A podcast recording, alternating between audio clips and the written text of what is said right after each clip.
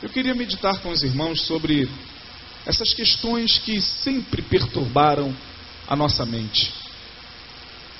Desde que o homem é homem sobre a face da terra, desde que nascemos, já nos deparamos com esse dilema que tem a ver com o mal.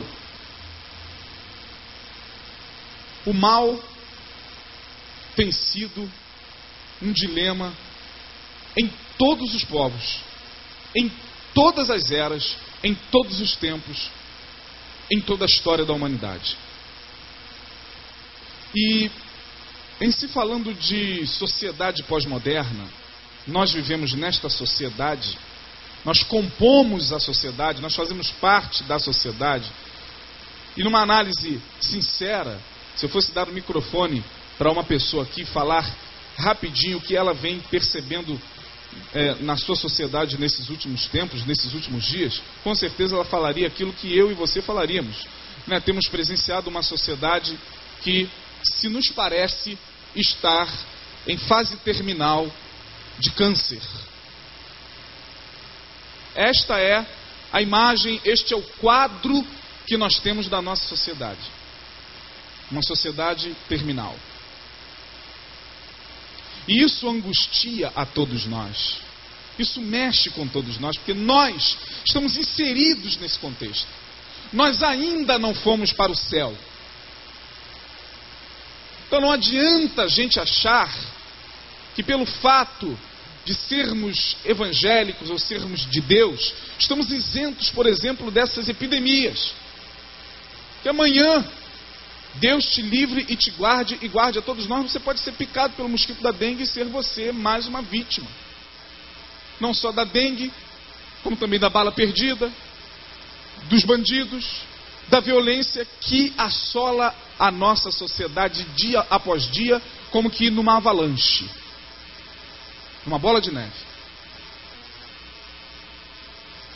A gente para e a gente tenta entender o que vem acontecendo com o ser humano, a gente sabe perfeitamente que o cerne de tudo isso está nesse afastamento de Deus, nessa ruptura espiritual que o homem teve com Deus e que gerou nesse ser humano uma série de tortuosidades, de animalidades, de monstruosidades que estão lá adormecidas e que irrompem. Todos nós temos acompanhado os atônitos o caso dessa menina que foi lançada daquela janela do sexto andar por um fantasma. Um fantasma. Até agora, o que estão querendo dizer é que foi um fantasma. Um fantasma entrou lá, pegou a garota, abriu aquela grade lá e jogou a menina janela abaixo. Ela se arrebentou e morreu. Uma vez que as investigações já estão começando a apontar para os próprios pais da menina.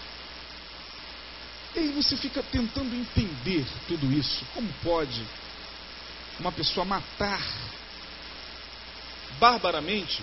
Segundos depois ela começa a chorar e vai para a polícia falando: tem um corpo morto ali. Como pode isso? E aí os psiquiatras tentam né, dar uma resposta, fala dos transtornos de personalidade, a personalidade psicopática, a personalidade não sei o quê, sei o quê. E aí os profissionais das mais diversas áreas tentam traçar algum paralelo para entender esse comportamento. E aí, como eu disse a vocês, que essa história do mal é algo que mexe com a nossa curiosidade, mexe com as nossas. É, é, é, como é que eu diria? Mexe com a nossa imaginação.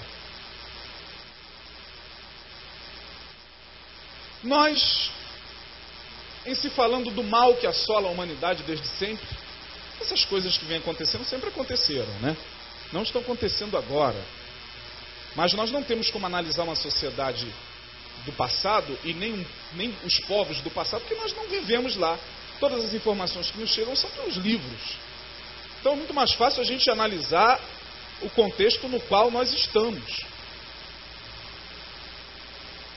Muito mais fácil a gente analisar o contexto no qual nós estamos inseridos. E aí, Você pega um evangélico e faz a seguinte pergunta a ele: Quem é o autor de tudo isso? Qual é a resposta que ele dá? Bem alto. Mais alto. Não tenho medo. Alto. É sobre o diabo que eu quero falar. Quem tiver medo, por favor, fique à vontade. Pode se levantar e ir para casa. Ver o diabo.